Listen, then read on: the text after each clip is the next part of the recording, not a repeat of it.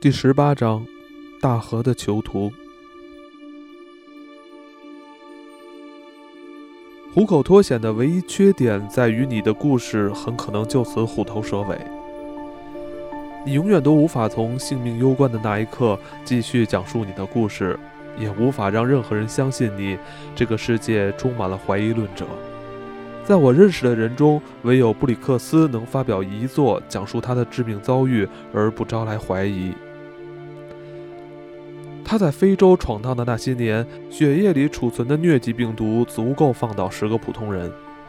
待到时机成熟，疟疾之魔就会冷不丁地以各种形式挥出致命一击，然后扬长而去，将布里克斯留在林间小路上，蜷成一团，无法动弹。可第二天，布里克斯却又成了一条好汉，看来就像是死神的异母兄弟似的，但射击还是一如既往的精准。工作也同样称职，就像人们常说的，爱尔兰人永远都不知道自己什么时候挨了揍。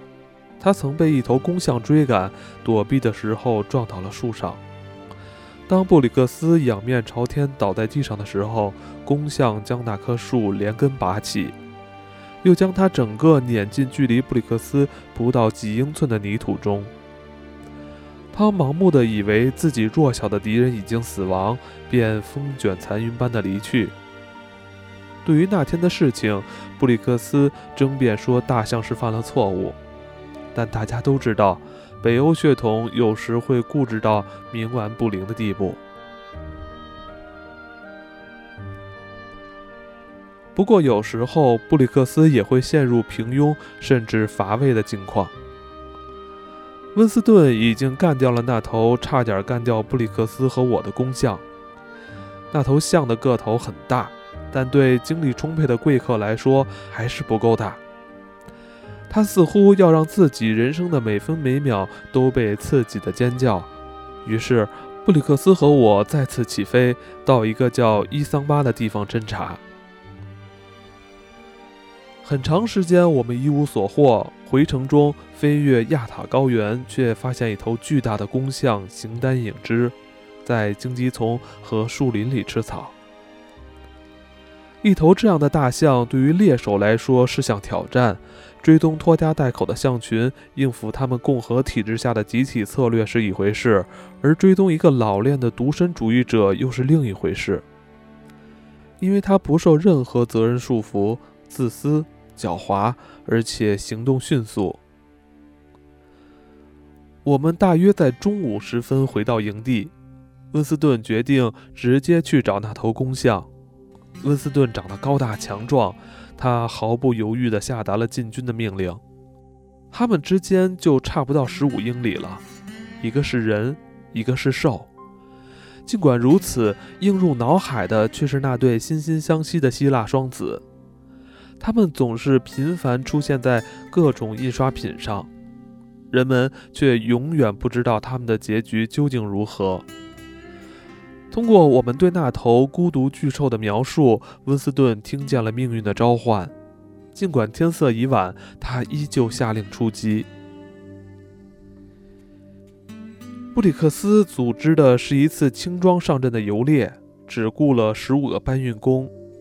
这样的队伍是为了不断转移而准备的，几乎没带什么食物补给，却能在非洲大陆开辟出一条自己的道路来。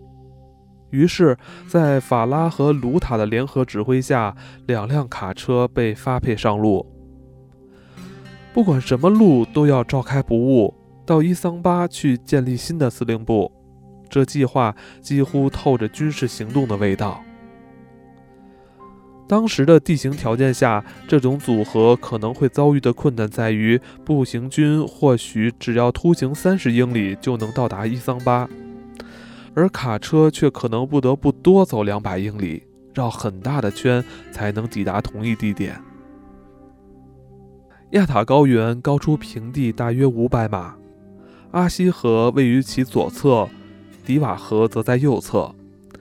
高原上都是高达十五至二十英尺的灌木、丛林和荆棘。它们像铁丝网一样坚固，黑暗幽深，足够吞没一支军队。布里克斯的策略必须简单明了，也确实如此。头天晚上，大家在阿西河畔安营扎寨，清早爬上亚塔高原，跟踪足迹。如果运气好的话，在天黑前用类似闪电演习的方式包围温斯顿的工项。一旦得手，大家从高原东侧斜坡下来，渡过狭窄的迪瓦河，欢天喜地地扛着宝贝象牙抵达伊桑巴。至于我，因为飞机需要修理，所以准备先回聂里，然后在三天内返回伊桑巴。飞机一修好，直接飞往伊桑巴，我们会在那儿等你。”布里克斯说。当我在吉拉马克伊附近的营地起飞时，温斯顿和布里克斯正像意志坚决的双头巨龙般迫不及待地穿越丛林，由挑夫们组成的长尾巴则紧随其后。我飞了一百八十多英里，抵达涅里，降落在约翰·卡贝里位于塞拉麦的咖啡种植园里。卡贝里阁下是一位爱尔兰贵族。定居非洲，却带着美国口音。在他成为一名优秀飞行员的那个年代，能将一辆车开出一百英里，并可以直立走出车厢，被认为是件了不起的成就。卡贝里曾在第一次世界大战中担任飞行员，在那之前他已经是飞行员了。战后，他来到英属东非，买下塞拉麦后，对其进行开发。这个地方靠近肯尼亚南路的吉库尤保护区，海拔高度接近八千英尺。那片土地凉爽多雾，土地肥沃，雨水充沛。青绿色的咖啡树覆盖其上，像一张毛茸茸的地毯。我不知道真是出自古老的吉库尤语，还是卡贝里自己的杜撰。据说塞拉麦这个名字意为“死亡之地”。就算这名字真的是源自吉库尤语，卡贝里似乎也没有被名字中包含的挑衅意味吓倒。我相信，要是价格合理并具备可操作性，他也很乐意买下爱伦坡的宅子。当然，首先得允许他在湖上建个停机坪。约翰·卡贝里是个极为聪明又非常实际的人。但他那颇有异教徒风格的幽默感，几乎可以和那位把人类头盖骨当墨水瓶的法国作家并驾齐驱。J.C. 是那种身处险境却依旧能暗自窃笑的人。他喜欢别人叫他 J.C.，不管他是不是这块土地的领主。身形瘦长的他，全身都燃烧着对民主制度和方式的神圣热情。他曾在美国生活过，很喜欢那个国家。他永远都不会写那种比较英国和美国的书，因为这些书不过是为了得出同一个结论：后者的文化就像是天生痴呆的父母却生出了天才儿童一样，属于有趣的医学课题。当约翰·卡贝里说什么事情很疯狂，他说的时候会流露出对美国人那种简洁明了的表达方式的由衷赞赏。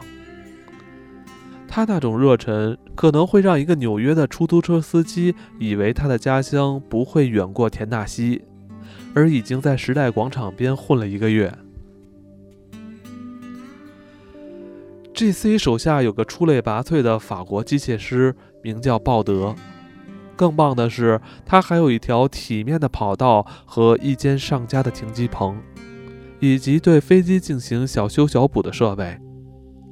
由于汤姆已经回英国，如果不用考虑距离，飞到塞拉麦修理飞机要比求助于威尔逊航空公司方便得多。卡布里家的大门永远为朋友们敞开，他家的机场则对所有飞行员开放。娇小灵敏而又迷人的裘卡贝里负责在夜晚主持塞拉麦的大局。他就像一个殷勤的精灵，照顾一群从小说里走出来的人物。这部未完成的小说由瑞德·哈格德起草，斯科特·菲斯加德撰写，詹姆斯·凯恩在旁监督。他们的话题会从幽灵像扯到几种鸡尾酒混搭后的特殊效果，再到芝加哥黑帮，但最后通常会聊到飞机。尽管他的妻子对飞行兴致切切，但约翰·卡贝里可以用三杯威士忌加汽水的时间，一刻不停地大谈复议这类相对简单的飞行知识。当心那群美国佬，J.C. 说，他们的商用飞机多的已经像帐篷一样罩在我们头顶上了。听我说，听着，当我在加利福尼亚的时候。于是我们洗耳恭听。我要回伊桑巴的那天早晨，我们透过塞拉麦客厅的窗户查看着天气。我听见 J.C. 的笑声几乎透着喜气。正常情况下，你能看见肯尼亚山和阿布戴尔山脉；不正常的情况下，你起码能看得见古拉山，它就在离跑道不足十英里的地方。但那天早晨什么都看不见。肯尼亚山的雾气在夜里悄悄溜下来，占领了整片土地。J.C. 摇了摇头，装模作样的长叹一声：“我不明白。”他说：“一直以来，我都认为，不管是谁，只要看见古拉山才能起飞。当然了，我也不太确定，因为……”没有人笨的去亲自尝试吧？至少给我一百万美金，我也不干。J.C. 耸了耸肩膀。凡事总有第一次，你知道的吧？我想，如果你先朝西面偏一点点，再朝东面偏一点点，或许可以平安无事地飞出去。这只是个猜想，你知道。呃，但是见鬼了，白瑞尔，你是，你是盲飞的好手。要是再遇上点小运气，呃，谁知道呢？不管怎样，如果你飞出去，把这瓶杜松子酒给老维克好吗？我一直都在寻思，究竟 J.C. 是个虐待狂，还是他只不过偏爱先抑后扬的把戏？很多德国飞行员都有个迷信：祝别人好运会带来厄运。他们在同伴起飞的时候，愉快地说：“永别了，我希望你断胳膊断腿。”或许 J.C. 也是这种迷信。起码，当我起飞的时候，他那张拉长的脸，我觉得配他那身朴素的穿着过于贵族气了，露出了微笑。但他那双灰色的眼睛却流露出一个飞行员对另一个飞行员安危的担忧。他们没有必要这样。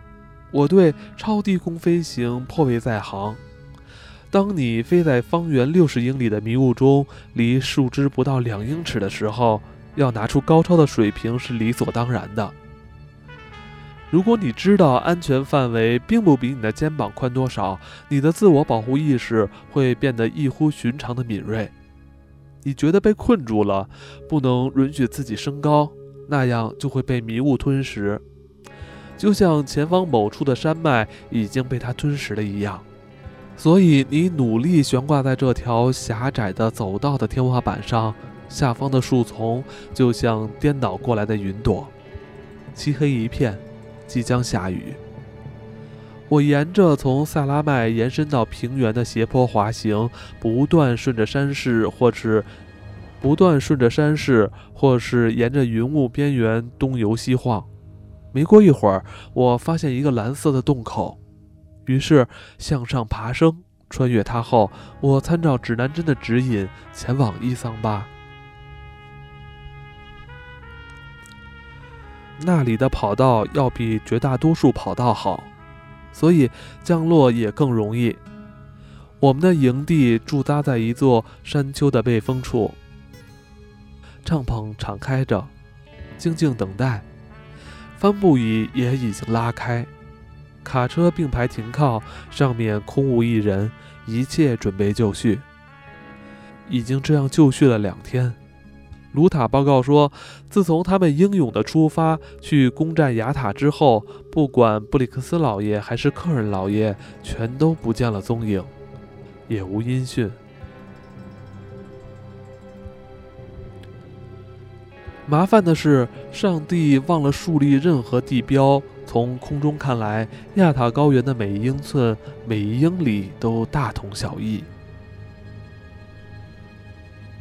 多年在非洲担任独立飞行员，从事巡象和送信工作，让我落下了寻找烟雾或炊烟的职业病。直到现在，都对烟囱、萤火和冒烟的炉子有特殊的亲切感。但是我寻找布里克斯和温斯顿的那天早上，没有看见任何冒烟的东西，没有任何动静。在我看来，两个聪明的白人和十五个黑人挑夫应该可以设法弄出一小股炊烟来，除非他们像漂泊的荷兰人上船员一样，全都已经身亡。我知道这支游猎队只带了够吃两顿的食物。根据我的计算，他们已经饿了七顿。除非采取些措施，否则这会带来悲伤的后果。暂且不说悲伤的结局，我不明白的是，他们为什么坚持留在高原上，而伊桑巴的营地只和他们隔着一条河而已。我转弯下降，飞临蒂瓦河，看看能不能找到他们。或许他们正在渡河，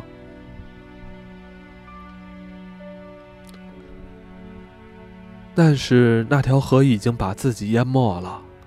那再也不是一条河，而是一股趾高气扬的洪水，足有一英里宽。湍急的河水抵挡住了任何想趟过河去的人或者动物。不过，它和旁边的阿西河相比，也只算是涓涓细流。高原另一边的阿西河气势恢宏，席卷了河岸上干涸的土地，看起来要拼尽全力和尼罗河一决高下的样子。遥远的高原地带出现了一场暴风雨。当我飞越泛里无云的蓝色天空时，亚塔成了一座丛林岛屿，现在雨水汇成了汪洋中。肯尼亚山和阿布戴尔山的山沟中水流暴涨。温斯顿和布里克斯以及他们所有的仆人，就像困在浮木上的小猫。他们在最干燥的非洲被洪水围困。如果还没被射杀，他们要捕捉的那头大象很可能也和他们一样孤立无援。但无论如何，不管是活着还是死了，他都不会活得太惬意。亚塔高原上没有什么可以吃的动物，而那泛滥的河水在一星期内很难消退。要是给他时间，我知道布里克斯会想办法逃脱，可能乘坐用荆棘树搭成的木筏。但是如果要工作，人类就必须进食。我将机身朝下，在连绵的灌木上呈之字飞行，就像一只迷了路的蜜蜂。二十分钟后，我看见了他们的炊烟，那是一缕细瘦微弱的烟，悲伤而灰暗，就像一个巫婆消失后留下的余烬。布里克斯和温斯顿站在火堆旁，疯狂地将杂草和树枝丢进火里，他们挥舞着手臂示意我下降。只有他们两个人，我没看见挑夫们。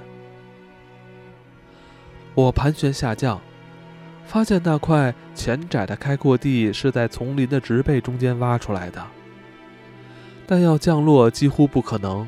跑道很短，两翼都是荆棘，而且很不平整，可能会撞碎飞机的起落架。一旦发生这样的事故，那么和伊桑巴营地之间的联络，以及和伊桑巴以外的任何地方的联络都将中断。就算我能降落，可我怎么起飞呢？降落是一回事，但再次起飞又是另外一回事了。我在右腿的便签本里潦草地写了张纸条，并将它放进信袋中，扔给了布里克斯。也许能降落，我说：“但跑道看来太短，不能起飞。如果你能把跑道弄长点，我一会儿就回来。”这似乎是一则很简单的口信，明确而实际，但从它引发的反应来看，一定像是一条纵火通知，或是一项呼吁，用点燃烽火的方式警告全天下：防线已被攻破，血腥屠杀迫在眉睫。